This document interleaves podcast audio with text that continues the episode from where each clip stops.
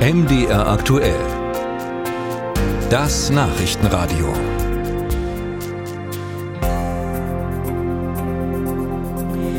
Deutschland wird der Ukraine nach Angaben von Bundesverteidigungsminister Pistorius keine Kampfjets zur Verfügung stellen. Die Bundeswehr könne hier keine aktive Rolle spielen, sagte Pistorius nach einem Treffen mit dem britischen Verteidigungsminister Wallace in Berlin. Das sind alles keine Fragen, die in Berlin entschieden werden, hieß es. Die Bundeswehr habe hier weder die Kapazitäten noch die Kompetenzen. Deutschland sei indes Experte bei Panzern und Luftverteidigung und werde sich darüber hinaus darauf konzentrieren, Munition zu liefern. Auch Wallace betonte, Großbritannien werde im Moment keine Jets bereitstellen, aber schon mal bei der Ausbildung ukrainischer Piloten helfen.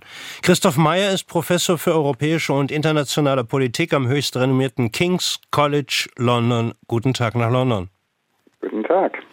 Großbritannien und die Niederlande wollen ja eine internationale Koalition schmieden, um die Ukraine schließlich mit Kampfflugzeugen zu beliefern. Bisher hatten die NATO-Partner das immer abgelehnt. Wie würden Sie die aktuelle britische Außenpolitik beschreiben?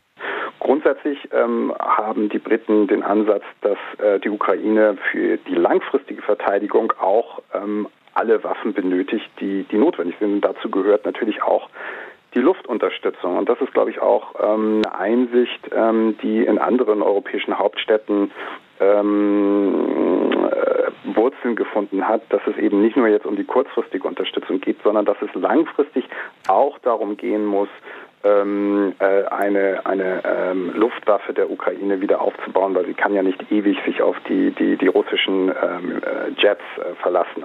Es geht jetzt nur eigentlich um die Frage, wer geht das Risiko ein, diese Waffen zu liefern und ähm, diese Waffen haben eben, glaube ich, auch einen, einen, hohen Trainingsaufwand, Komplexität und es gibt auch immer die ähm, Gefahr oder die Furcht, dass diese Waffen in, in russische Hände gelangen und dass ähm, äh, Russland damit ähm, Vorteil erringen könnte.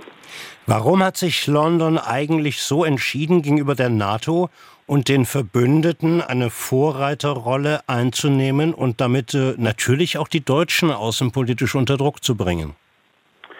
Ja, man, man muss sagen, ähm, vielleicht im Vorlauf im Sommer äh, 2021 war es wahrscheinlich wirklich noch ein gewisses politisches Risiko, sich zu entscheiden, ähm, der Ukraine ähm, Waffen zu liefern. Das war ja lange Zeit nicht, nicht ein Thema. Ähm, nach dem nach dem Angriff äh, der Russen äh, war es in Großbritannien eigentlich auch äh, innenpolitisch nie umstritten, auch parteiübergreifend nie umstritten, äh, der, der Ukraine ähm, wirklich viele, viele, viele Waffen zu liefern, weil es doch ähm, eindeutig als eine Art von äh, ja ein Krieg um, um Freiheit, um, um Souveränität äh, angesehen wurde. Also die langfristige Sicherung äh, der Souveränität eines Landes wie der Ukraine. Ähm, es gab auch andere Städte, andere Länder, andere, ähm, die baltischen Staaten, Polen, auch, auch Norwegen, die mehr gegeben haben, wenn man das äh, sich anguckt, als äh, Teil des, ähm, des Wirtschaftseinkommens. Also es ist nicht alleine Großbritannien, das äh, sehr aktiv war, sondern eben auch sehr viele andere Länder. Aber Großbritannien ist ein bisschen ähm, komfortabler damit, auch Risiken einzugehen in der äh, Sicherheits- und Verteidigungspolitik. Ähm, sie sind natürlich auch Nuklearmacht. Natürlich auch einen gewissen äh, Schutz äh, vor ähm, äh, einer möglichen ähm, russischen ähm, ähm, Rückschlag auf oder eine, eine, eine Art Racheakt auf Großbritannien.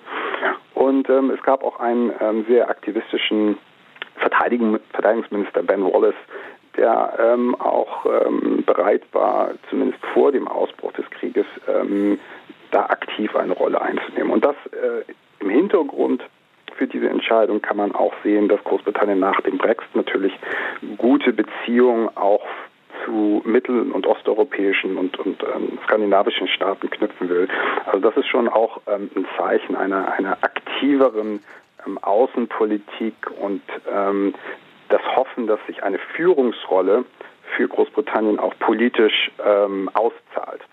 Sagt uns Christoph Meyer, Professor für europäische und internationale Politik am King's College London. Vielen Dank nach London für Ihre Zeit.